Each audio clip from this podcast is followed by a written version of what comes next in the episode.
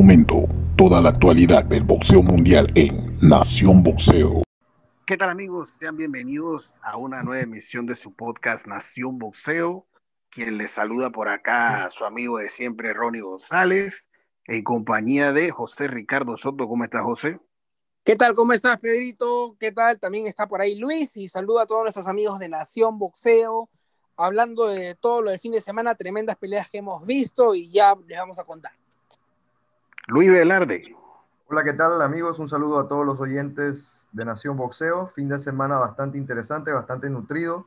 Vimos a, para muchos el mejor libra por libra, vimos a, Manny Rodríguez peleando título mundial, varias cosas interesantes. Así que un fin de semana Golovkin, eh, muchas cosas por hablar.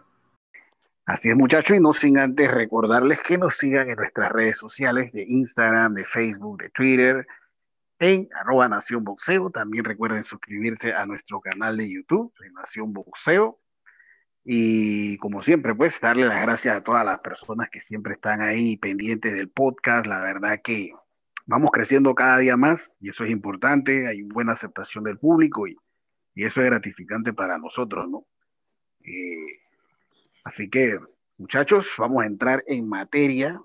El día sábado eh, se confirma una noticia importante, una de las peleas más esperadas, una revancha de las más esperadas, como lo es el caso de Román Chocolatito González ante Juan Francisco el Gallo Estrada, el sábado que era, todos los ojos estaban puestos en Canelo Álvarez y Matchroom tira ese bombazo, que si bien es cierto, por ahí en el transcurso de la semana, pues se había filtrado de que era muy probable que en la, eh, ya estaba por cerrarse el, el, contrato, y efectivamente así mismo fue. el sábado pues se hace este gran anuncio, una pelea esperada, dos monstruos como lo son el Gallo Estrada y Román el Chocolate González, una pelea que van a unificar los títulos CMB y AMB en la categoría Super Mosca, una de las categorías más calientes que tiene el, boxeo mundial en este momento. Recordemos que ahora el 31 de diciembre se van a enfrentar en Japón Kazuto Yoka ante Kosei Tanaka por el título UMB de esta categoría Super Mosca. La verdad que tantas figuras que, caramba, impresionante, ¿no? Pero lo cierto es que se viene esta super pelea el sábado 13 de marzo. La sede todavía no está definida, lo más seguro sea en los Estados Unidos. Eh, obviamente habrá que esperar cómo esté el tema del, COVID y demás, ¿no? Si, se hace en otro lugar que no sea en Texas, eh, la verdad yo lo veo en lo personal un poquito complicado que sea en otro estado, ya que por el momento pues es donde se está eh, permitiendo el acceso al público a los eventos. Bueno, es una pelea muy esperada por todos. Este, ambos boxeadores se van a enfrentar después de casi 10 años aproximadamente. Una pelea que en su momento parecía eh, un día más de oficina para Román el Chocolatito González, pero la pelea que le hizo el Gallo Estrada fue espectacular, una pelea que muchos vieron empate, algunos vieron a Chocolatito por la mínima, otros vieron ganar al Gallo Estrada. Eso queda ahí, Román González sigue haciendo su carrera y si mal no recuerdo en Macao, China, Roma, este, el Gallo Estrada le quita el título a Brian Viloria. Ahí fue donde todos dijimos el Gallo Estrada no era un bolero de solo una noche, sino que era un disco completo el tipo. Podía seguir, seguir, seguir dando ese nivel y ser un gran campeón sabemos que el Gallo Estrada estuvo siempre detrás de esa pelea. Román González siempre hablaba de que él quería el millón para hacer esa pelea porque una pelea entre él y el Gallo lo valen. Y yo, creo que sí es verdad. Ambos valen y, se puede más. Así que contento por eso. Yo creo que esto va a definir quién es el, mejor peso chico de los últimos años. Tremendos boxeadores ambos y yo ya quiero que sea marzo 13 para ver ese tremendo peleón. Sí, la verdad que un, un regalo grande que nos da Matchroom, la verdad es una cosa que ya mucha gente estaba esperando desde hace mucho tiempo, eh, México, Nicaragua, yo creo que es una pelea, eh, cuidado, la más importante entre estas dos naciones, eh, porque la primera, como dice José Ricardo, no, no, había, no se conocía al Gallo Estrada, no era un, tipo, no era un nombre que sonaba ni para los conocedores del boxeo en realidad, ¿no? fue una, una sorpresa total la pelea que le hizo el Gallo Estrada al Chocolate la primera, y yo creo que esta ya tiene todos los, los elementos de una super pelea, ¿no? Eh, seguramente les pagarán una buena bolsa a ambos, porque la verdad eso, era lo, eso fue lo que siempre detuvo el segundo combate. Ellos querían ser bien pagados y yo creo que lo merecen. O sea, estos tipos son, eh, son unos monstruos, son unas eh, figuras boxísticas. de repente, por ser pechos chicos, no tan conocidos como otros pesos, pero técnicamente son unas figuras impresionantes. A mí, la verdad, el Gallo Estrada, a lo mejor después del Canelo Álvarez, podría ser el mejor eh, boxeador mexicano del momento. Para algunas personas yo sé que consideran al Gallo el mejor boxeador mexicano, incluso eh, por encima del Canelo. Eh, ahora, tuvo una noche complicada contra Carlos Cuadras. La verdad que esa actuación del Gallo contra Carlos Cuadras, que al final termina siendo buena porque lo termina noqueando, termina sacando el pundonor, el, la, la, valentía mexicana ¿no? que, que tienen estos boxeadores. creo que hace un poco todavía más interesante esta pelea, porque yo la verdad pensaba que el gallo estaba un poquito por encima del chocolatito en este momento, pero la verdad que su última actuación con Cuadras, eh, digo que también es Carlos Cuadras, no cualquier pintado en la pared, eh, como que siento que todavía le hace un poquitito hasta, si lo podía hacer más, eh, si, ya estaba cerrada, cualquier ventaja que de repente podía haber tenido el gallo por el momento creo que se reduce, creo que es una pelea completamente 50-50 donde eh, cualquiera puede ganar, eh, va a ser una pelea cerrada, de eso no tengo duda, va a ser un peleón, no la veo terminando por nocaut, así que podríamos estar ante otro fallo polémico, ¿no? Porque la verdad que estos tipos están en un gran nivel y son grandes técnicos y yo estoy muy, emocionado por esta pelea. Yo creo que es la pelea que más espero en el 2021 hasta el momento. Cambiando de tema, muchachos, eh, el día viernes reapareció el astro kazajo Gennady Golovkin en el Seminole Hard Rock Hotel y Casino de Hollywood, Florida. Eh, Golovkin aparece y le gana eh, bastante, para mi gusto, sencillo ante un Camil Ceremeta que fue bastante valiente, quería pelearle del tú a tú, pero no le alcanzaba para ganarle a, ni siquiera ni un round a Gennady Golovkin, que a punta de jabs eh, desfiguró al polaco y yo creo que más era una pelea para quitarse el óxido de todo este tiempo que no estaba eh, peleando. Como bonus track de esta pelea se cayó un pequeño barquito, ¿no? Ali Medov, que en el undercard pierde ahí con el ecuatoriano Carlos Góngora. Esa fue como que la sorpresa de la noche. Pero aquí el tema principal es Gennady Golovkin, quien sigue levantando la mano para una pelea con el Canelo. Me gustó cómo lució Golovkin, sigue siendo fuerte, sigue siendo devastador y muy metódico, con golpes, eh, economizando golpes, no tirando la loca, tirando eh, el golpe justo en el momento preciso. Y con eso él hace que Ceremeta no salga, si mal no recuerdo, en el round 8. Tremendo, eh, tremenda actuación para mí de Gennady Golovkin, quien supera en defensas a, un, a una leyenda como Bernard Hopkins, el verdugo que tenía 20, ya tiene 21, para aclarar un un poco que mucha gente decía que no, que Golovkin ya había perdido, ok, pero en el caso de Hopkins, si bien todas sus defensas fueron consecutivas, en el caso de Gennady Golovkin, no, él llega a la 21, pero no estamos diciendo que fue de una forma eh, consecutiva. Hubo ahí una pequeña para por el empate y la derrota con el Canelo, pero él inmediatamente gana el título a Dereviachenko y hoy vuelve a defender un título en la 160. Estamos hablando de una leyenda de los pesos medianos. Así es, José Ricardo. La verdad que un, una, un Golovkin que, a pesar de los años, de 38 años, la verdad que no, no se dice fácil eh, que un boxeador puede estar en ese nivel. Eh, yo creo que demostró que sigue teniendo, el, digo, el poder está ahí. Yo creo que es lo último que, que pierde un boxeador. Eh, lo vi moviéndose bien, lo vi boxeando bien incluso en la defensiva. El poderoso jab, que a veces la verdad parece un golpe de poder. la verdad que va avanzando a los rivales de una manera impresionante con ese, ese jab tan fuerte Ahora, Ceremeta hizo lo que pudo, aguantó bastante. Yo creo que esa pelea la pudieron haber parado incluso desde antes, ya por ahí, desde el round de 4 o 5. La verdad, Ceremeta no tenía opciones de ganar. Eh, llegó a conectar a Golovkin un par de veces, pero la verdad, o sea, parecía que no le hacía ni cosquillas. Golovkin es otro de estos. Digo, si hablamos de la mandíbula del Canelo, hay que hablar de la de Golovkin. Golovkin es un tipo que le han pegado también.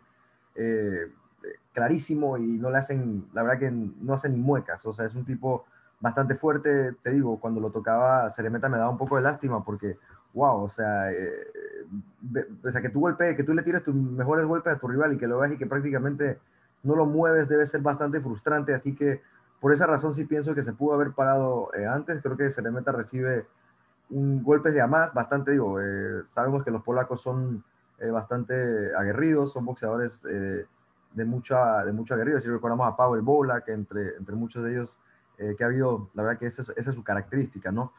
Pero bueno, Golovkin está a otro nivel. Eh, yo, yo, quisiera ver la pelea con, con Canelo la tercera. Eh, ah, digo, ahí está el tema del peso. Habría que ver si, si Golovkin estaría dispuesto a subir a las 68, porque yo la verdad no, no veo al Canelo en este momento bajando a 60, y menos para pelear con Gennady Golovkin. Eh, no creo que él vaya a hacer ese esfuerzo por esa pelea. Yo creo que él siente que ya es un reto que de repente superó. Somos los fanáticos que vimos esas peleas muy cerradas, que de repente queremos como una conclusión más clara.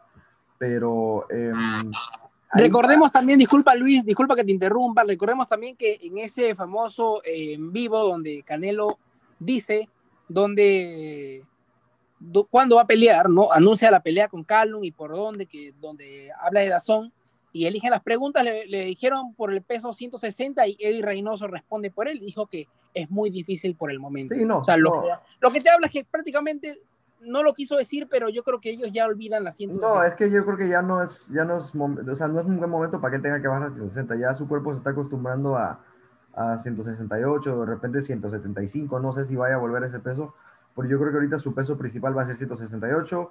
Digo, no veo una locura que Golovkin pueda, eh, pudiera subir a 168.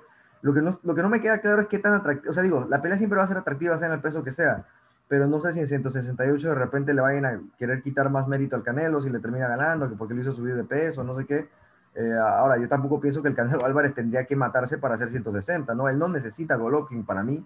Yo creo que una pelea de eh, ambos en 168, yo creo que a Golovkin no se debería tan flaquito como a Callum, ¿no? además yo es un tipo bastante fuerte, además, Además, yo no pienso que el Canelo necesita Golovkin, o sea, él no tiene necesidad de bajar a 160. Si acaso el que quiere la revancha es él, ¿no? Que él suba y que él eh, que él busque al, campeón, que él busque el número uno. Yo pienso que el Canelo no tendría por qué este, tratar de bajar a los 160 ya, ya a estas alturas de su carrera cuando ya está sentado en, en otros pesos, ¿no? Eh, bueno, amigos, eh, nos vamos a Connecticut, al Uncasville Casino, donde hubo una cartelera que encabezaron el puertorriqueño Manuel Rodríguez, el Manny Rodríguez, y el filipino Reymar Gaballo. creo que el récord de este caballo, la verdad que nos impresionó a todos. Eh, una pelea donde recordemos que era originalmente eh, por el título de las 118 libras eh, del CMB, pero era contra Nonito Donaire. O sea, Nonito Donaire era el que eran los que iban a estar disputando este título, pero bueno, a Nonito Donaire le, le da COVID, entra Rey Margaballo, este filipino invicto, como, como reemplazo. la verdad, yo me, me, dejé deslumbrar por su récord, por su poder pensé que podía terminar la pelea por, por knockout. Ya, ya habíamos visto a Manuel Rodríguez incluso noqueado por Innova de una manera brutal. Eh, la pelea donde Manuel Rodríguez gana su título mundial contra Moloni muy cerrada. Eh, la verdad que a mí Manuel Rodríguez nunca me ha convencido al 100%, tengo que decirlo. Pensaba que Caballo le iba a pasar por encima, incluso a noquearlo, pero no fue así. Eh, Manuel Rodríguez creo que hace un buen combate y es injustamente despojado de un triunfo.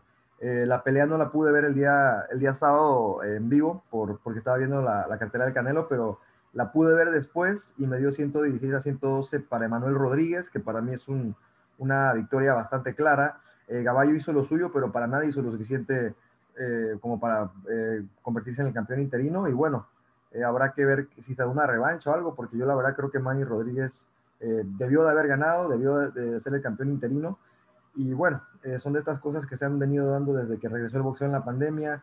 La verdad que los oficiales no han estado al, al 100%.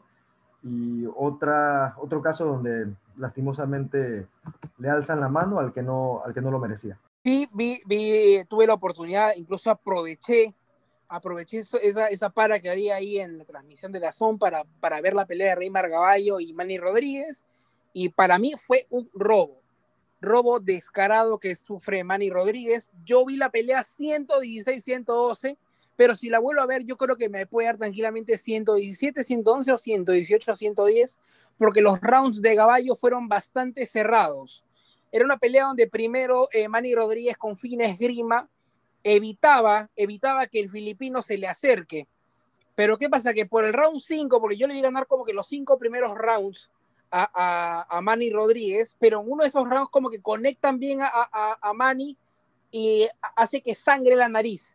Luego de esto parece que se vio un poquito mermado y, ya no se movía tanto, ya no, ya no lo llevaba a distintos, distintas partes del ring al Tagalo. Y eso hacía que el Tagalo ahí meta ahí un par de asaltos, de ahí como que dosificó, cierra muy bien Manny Rodríguez, en mi tarjeta acaba 116-112, pudo haber sido un poquito más amplio, pero la sorpresa fue cuando dijeron a split decision y dos jueces vieron la pelea 115-113 para Rey Margaballo. Para mí muy bien el otro juez que dio 118-110 para Manny Rodríguez. Esa pelea eh, fue así. Manny Rodríguez para mí ganó y ni siquiera cerrado, ganó muy bien, clarísimo. Y la verdad es que muy mal los jueces eh, ahí en la cartelera. Para mí fue bastante bastante hasta preocupante, por así decirlo, porque, porque esto no, no puede, tremendo trabajo que hizo eh, Manny Rodríguez para meterse al bol otra vez y terminan robándole la, la pelea. Vamos a la siguiente cartelera, ¿no? En el Adamo Dome de San Antonio, Texas, donde pelea, peleó Fran Sánchez contra el mexicano eh, Julián Fernández. Fran Sánchez, el, el, cubano, si mal no recuerdo, entrenó con el Canelo para la pelea con Callum Smith una muy buena pelea de Fran Sánchez, demostró bastante determinación, eh, ferocidad para, para sacar los golpes ante un Julián Fernández que, que más creo que demostraba con la boca que con las manos, bastante desafiante, pero le costó caro. Le costó caro que literalmente de un par de derechazos lo sacaron del ring y detuvieron esa pelea muy buen triunfo del cubano. Todavía no voy a decir que ya está para grandes cosas, para, para una pelea eliminatoria, no. Tiene que ir trabajando todavía, pero va por un muy buen camino. La verdad es que me gustó, me gustó cómo lució, me gustó cómo fue el knockout. Para mí fue la parte dramática de la noche, porque casi eh, literal borraron al mexicano del ring eh, por, hablador, sobre todo por hablador.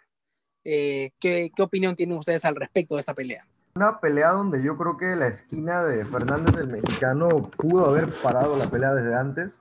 Eh, otro caso donde pienso que eh, recibe un poco de castigo de más, porque la verdad no estaba haciendo mucho. Eh, Frank Sánchez hizo una muy buena pelea. Este Cuban Flash, que efectivamente hizo sparring con el Canelo Álvarez, lo mencionaban en la, en la transmisión de, de The Zone. Y bueno, tiene 28 años. para los pesos pesados sabemos que es una buena edad, ya que tienden a, tienden a tener carreras un poco más longevas.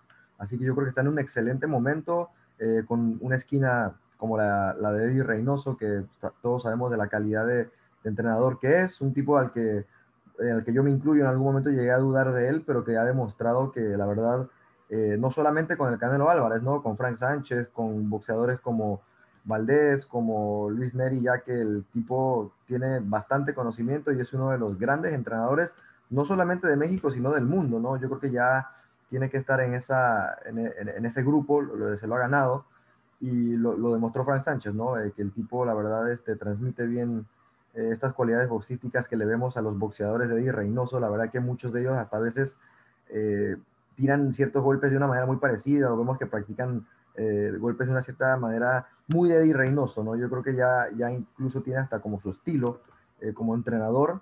Y bueno, Frank Sánchez le falta, ¿no? 17-0, 13 knockouts, buen récord, buen récord para, para empezar su carrera. Pero bueno, ya pronto lo tendremos que ver ante, ante mejor oposición y ver cómo se transmite esa, esa, eh, esa buena forma que hemos visto ahorita ya ante rivales más, más digo, de más cartel de este Cuban Flash.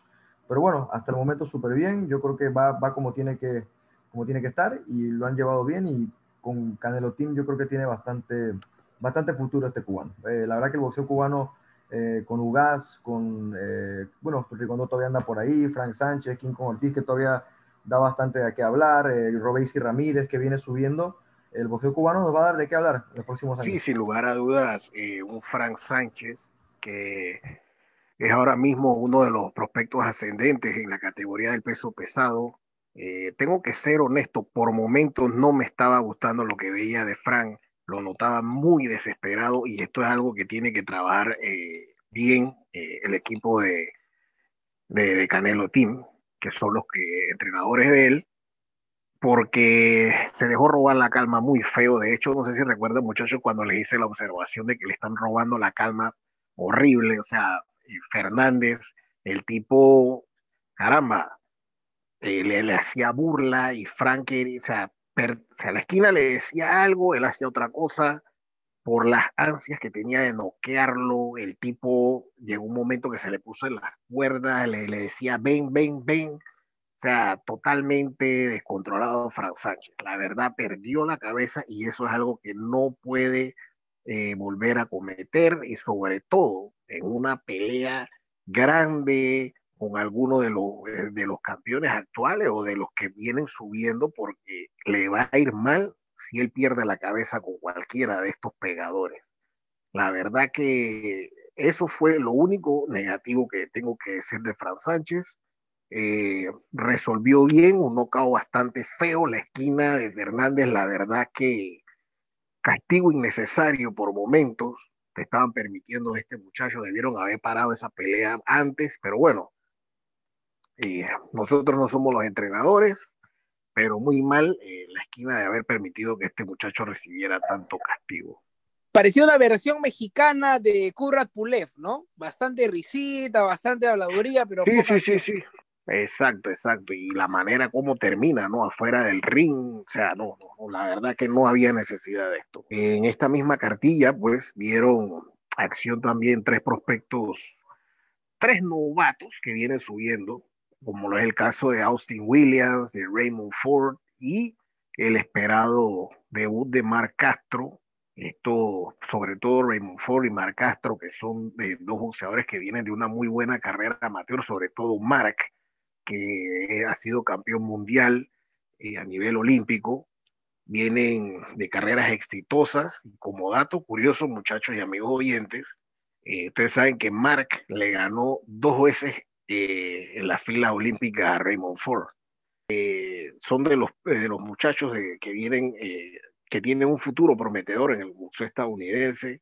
Mar Castro, pues que este era el tercer intento de debutar y al fin lo pudo hacer, las dos anteriores una lesión, la otra por el tema del COVID, y Raymond Ford, pues que continúa invicto, la verdad que este muchacho pinta bien, ayer incluso me, Gerardo, Gerardo Herrera, que también eh, eh, nos, nos comparte con nosotros acá en el podcast, lo veía por primera vez y quedó sorprendido también le llamó mucho la atención a Austin Williams y bueno, son, son atletas de que eh, son como quien dice por ahí el futuro ¿no? del boxeo mundial, estos muchachos que vienen subiendo con todo.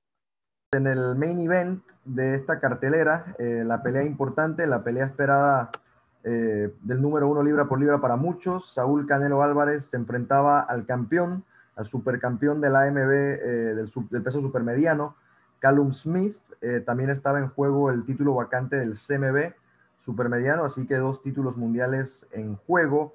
Una pelea donde eh, veíamos a Callum Smith con bastante ventaja de estatura. Eh, se pensaba que por esa razón podía ser una pelea complicada para Saúl El Canelo Álvarez, pero la verdad que no fue así.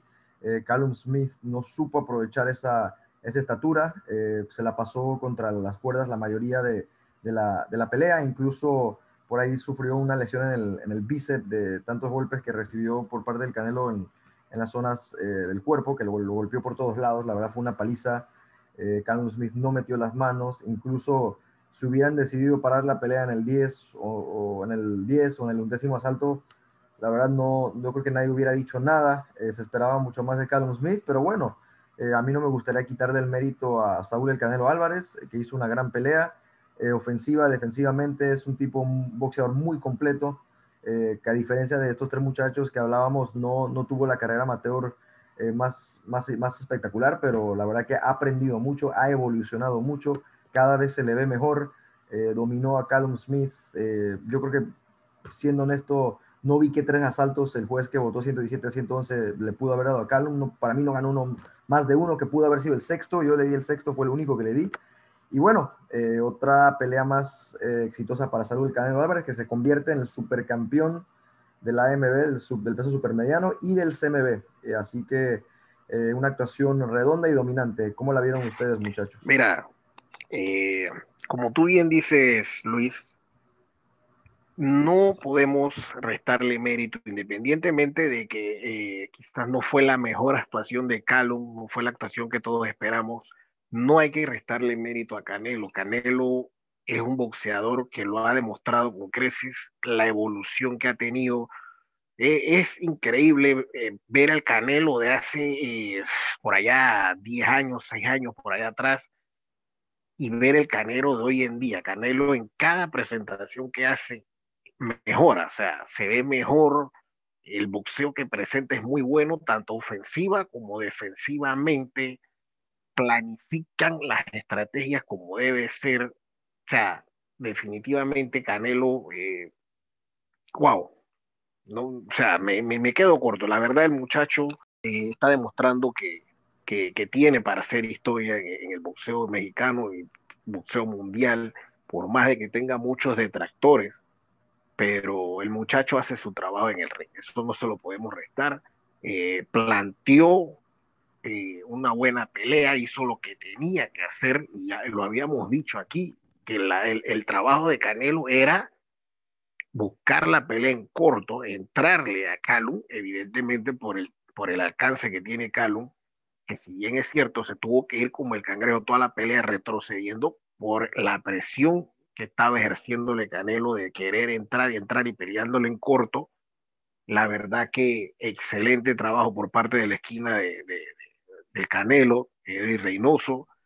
Honestamente pienso de que fue una noche redonda, gana el título del CMB, es campeón absoluto de la AMB. O sea, definitivamente noche brillante para Canelo, la verdad es que Saúl Canelo Álvarez sigue haciendo historia, sigue haciéndole doler la cabeza a los haters que ya no saben qué más inventarse. Recuerdo que hace un par de años el Canelo hablaba de ganarle de ganarle a Kovalev. Y cuando yo escuché eso me reí, dije, este no lo hace. O sea, está loco. Se sube con Kovalev y lo matan. Le ganó a Kovalev, lo noqueó. Después cuando se hablaba de Calum, dije, Calum le va a ganar pero después de ver cómo ha ido evolucionando el Canelo, la verdad es que ya no es sorpresivo o ya no es sorprendente que el Canelo gane. Y lo que hizo para mí el, el sábado fue espectacular.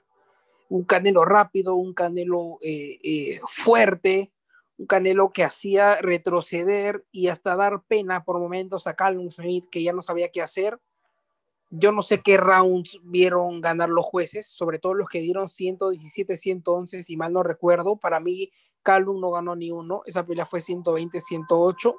Cuidado 107, porque no me sorprendería si es que para alguien el Canelo ganó un round 18 por, por lo superior que era. Y nada, ahora simplemente me pregunto qué sigue para el Canelo, qué rivales podrían eh, hacer sufrir en una pelea al Canelo porque los últimos, la verdad es que tanto Kovalev y Calum, para mí el Canelo ganó tranquilo. Por más que en la pelea con Kovalev, Canelo estaba perdiendo, Canelo simplemente le estaba cazando. Era algo así como esa pelea de Deontay Wilder con el King Kong Ortiz, donde, ok, Ortiz metía sus asaltos, sus asaltos, pero sabíamos que Wilder lo estaba cazando y lo cazó. El Canelo cazó así a Kovalev y el día sábado el Canelo de inicio a fin le dio una paliza a Callum Smith. Lo único que, lo único que queda esperar es qué boxeador se atrevería a faltarle el respeto al Canelo y decirle, hey, yo también te voy a ganar unos rounds. ¿No? Yo tengo algunos nombres que me gustaría ver eh, al Canelo, sobre todo quiero ver la tercera entrada con Golovkin, me gustaría ver a Germán Charlo por ese estilo, me gustaría ver tanto a BJ Sanders, eh, Billy Joe Sanders eh, y también Demetrius Andrade, que la verdad es que también son muy buenos boxeadores. ¿No te, ¿No te gustaría con Plan? Para mí Calum era más difícil. Y mira cómo le, qué le pasó a Calum. No me gustaría ver eso. Y yo creo que sería una pelea que, que, que... Canelo necesita un rival que sea Bocotas. Y, y, yo creo que tanto Charlo, Demetrius y Billy Joe, ni qué decir, lo podría hacer. Y Golovkin, porque ya es un rival conocido y muchos hemos visto ganar a Golovkin, me incluyo, yo vi ganar la segunda a Golovkin eh, le hemos visto ganar a Canelo. Entonces yo creo que ahí debería estar eh, el siguiente rival. No sé ustedes a quién le gustaría ver al Canelo. Se habla de con Gildirin, con Gildirin dicen que ya, bueno, eh, la verdad es que sería, un rival como que un día de oficina de Canelo, ¿no? Pero no sería el gran reto. No sé para ustedes. Sí, lo que, Lo que pasa es que Yildirim es el retador número uno del mandatorio del CMB, ¿no? Ahora, esa pelea sería, esa pelea se habla para febrero en México. O sea, igual las fechas del Canelo, que son mayo y septiembre, eh, que son las fechas grandes, se respetarían, ¿no? Entonces yo no vería mal que como que saquen, saquen de la jugada rápido al, turco, digo, con todo respeto para, para Yildirim, que sabemos que, digo, es un boxeador aguerrido y bueno también, pero, digo, ante el Canelo Álvarez para mí no tiene absolutamente nada que hacer. Entonces, eh, no, no, veo como mal que el peleara, que cumpla con esa defensa en febrero, que la pelea se haga en México, que, que, que hagan algo, este, algo interesante en, la tierra del Canelo, eh, para que la gente, para que su gente lo pueda ver. Y de repente ya en mayo y septiembre ya pensar en otros rivales. A mí me encantaría con Charlo, por ejemplo, o con Golovkin, igual, la tercera no me, no me, no me desagrada. El problema ahí es que ellos están en 160. Canelo no va a bajar a 160. Así que ahí estamos hablando de que tanto Golovkin como Charlo tendrían que abandonar su título en 160 para subir a pelear con el Canelo Álvarez. Ahora, no me desagrada, si lo logran, si lo digo, si deciden hacerlo, eh, contento, a mí esas peleas me gustan.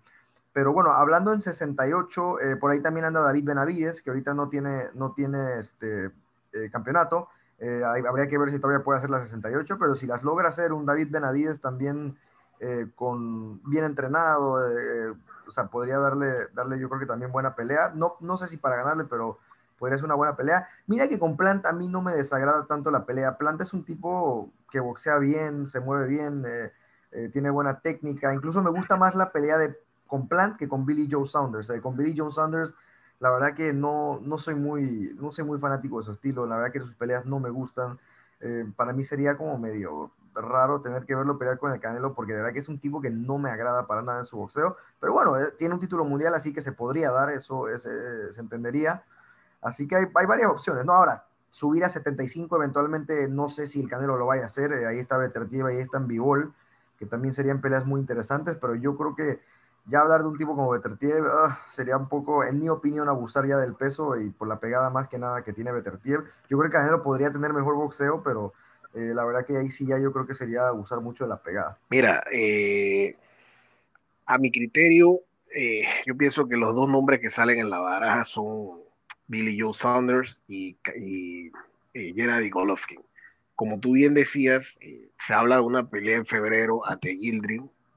Todos sabemos que es una pelea que no dice nada, hay que ser honesto. O sea, la pelea Canelo debe pasarle por encima, pero es como yo conversamos hace un rato, criticamos a los organismos, pero entonces si los organismos hacen cumplir eh, los reglamentos como son, entonces también los criticamos. O sea, que el muchacho se ganó su lugar, pues denle la oportunidad, cumplan con él y se acaba ese problema. Pásale por encima en febrero, en mayo por ahí busca a Billy Joe o a Yenari, y en septiembre por ahí, entonces cualquiera de los dos, ¿no? O ya sea Billy o Yenari, o sea, como sea, sea mayo o sea septiembre con cualquiera de los dos Canelo lo que busca es obtener todos los títulos de la categoría supermediano. Ese es el objetivo de él. O sea, a él no le importa si el campeón es Juan de los Palotes o el que sea, él quiere los, todos los títulos. O sea, él quiere ser el primer mexicano en obtener todos los títulos en esta categoría. Él está mentalizado en esto.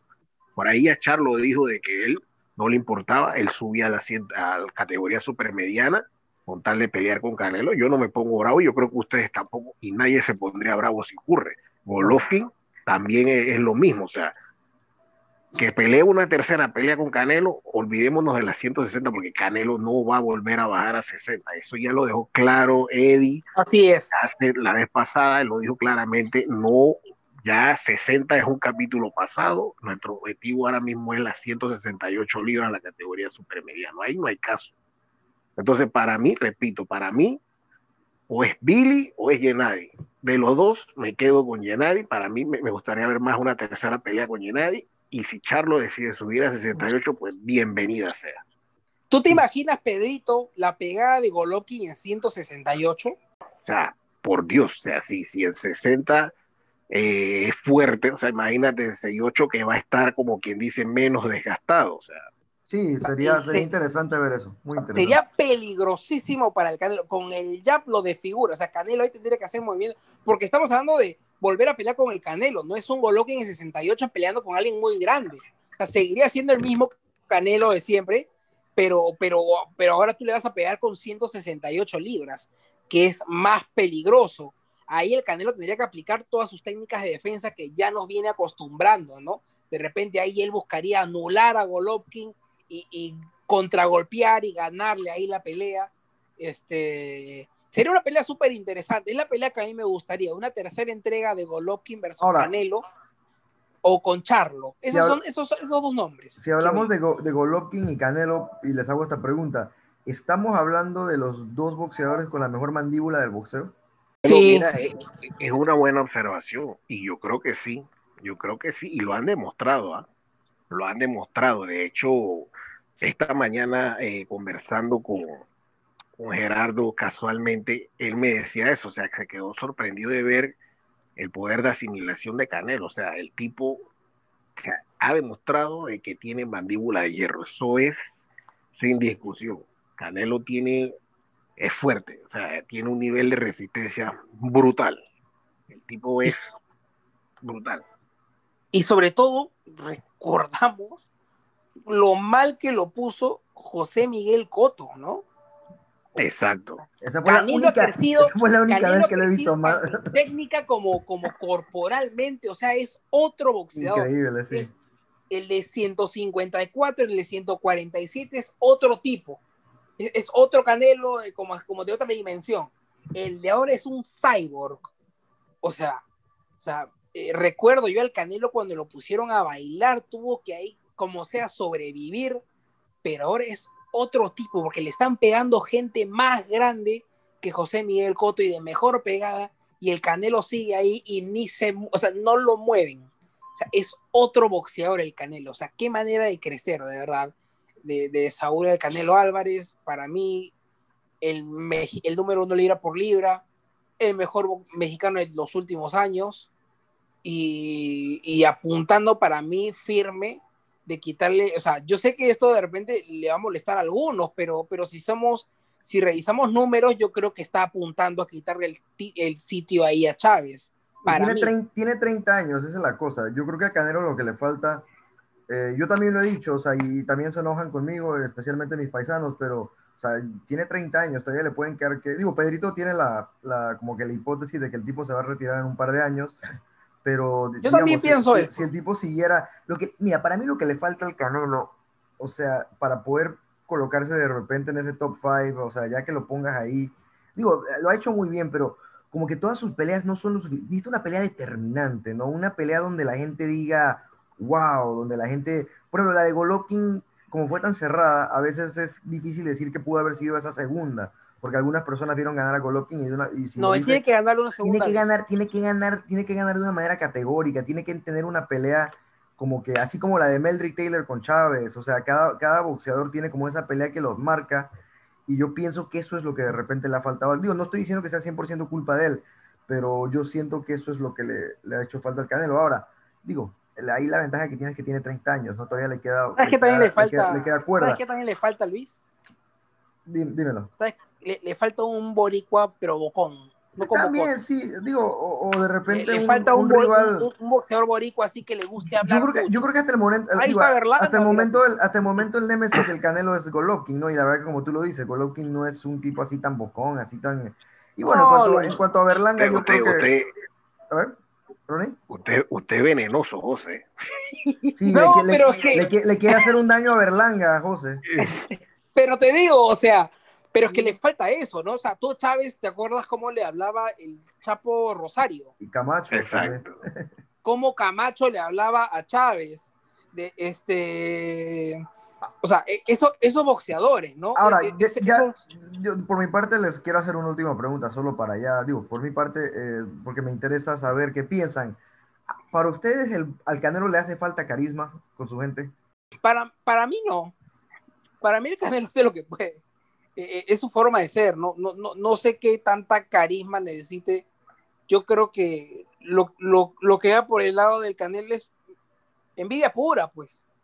O sea, temen mucho de que, eh, eh, temen mucho de que, no sé, de que sea más que Juan Manuel Márquez, que no puede ser más que, que Chávez, que, que Barrera, que Morales, pe- pero, pero coge lo que te toca, pues, ¿no? O sea, si no te Sí, gusta, sí. bueno, lo siento, pero el Canelo hace lo que puede, el Canelo trata incluso de acercarse, o sea, se viste, o sea, va con, con, colores, o sea, y con ropa bien mexicana. En el último, el último sábado entró con mariachi, con, con, un ballet bien mexicano. Eh, a Villapá le encantó, Villapá estuvo en México el año pasado y le encantó el país, enamoradísimo del país, apoyó al Canelo. Entonces, entonces la verdad es que no quisiera ni imaginarme qué sería si, hubiera, si el Canelo fuese peruano. Te, te, aseguro, Canelo puede retirarse y se convierte en el presidente del país. Lo amarían. No había forma de ser hate de él. No había, no había forma de ser hater de él. me parece increíble que la Juan gente. Carlos, Juan Carlos Tapia de lo mejor boxeo lo ha dicho, ¿no? Ojalá en Panamá hubiera un Canelo Álvarez.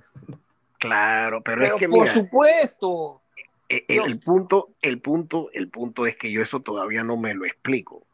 ¿Por qué Canelo no es el ídolo que todos quisiéramos o que mucha gente piensa en México. O sea, a mí me asombra, y, Luis, tú que eres mexicano, no podrías responder. O sea, a mí me asombra es por qué tantos mexicanos, o sea, no es odio, o sea, no es odio, pero no, no sienten como no lo aceptan, no lo aceptan, no, lo aceptan. O sea, yo no entiendo por qué. Mira, yo siempre. Es bien extraño. Yo creo que todo radica, y, lo dije en algún momento en LMB hace, hace tiempo, eh, que. Mira, él empezó, él empezó con TV Azteca su carrera, después se fue con Televisa. Entonces, él, él, él, ha sido parte de esas dos televisoras grandes que en México tienen la connotación de de repente ser eh, las grandes corporaciones, que de repente no, no le hacen muy bien al pueblo y como que sienten que esas dos televisoras, más que nada Televisa, cuando se fue a Televisa, pues sienten que lo inflaron, ¿no? Y al final de cuentas yo creo que eso influyó y al principio hasta cierto punto sí era eh, como un poco excesivo, ¿no? Te querían meter eh, la imagen del Canelo por todos lados y como que era un joven apenas que venía subiendo y, como que hay personas que sienten que lo inflaron al principio de su carrera y esa connotación de las televisoras, eh, de ser como que el, niño de oro de Oscar de la Hoya, como que a ciertas personas, no sé, por algún motivo no les, no les gusta esa imagen.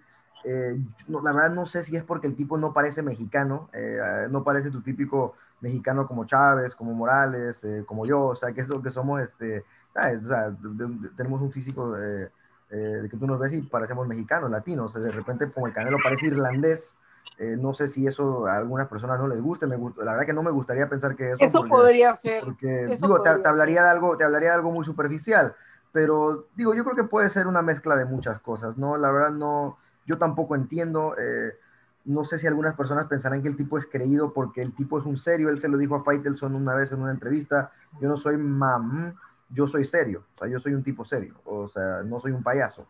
Entonces, ¿Te acuerdas tú? ¿Sabes qué me has hecho acordar? Sí. ¿Sabes qué me has hecho acordar?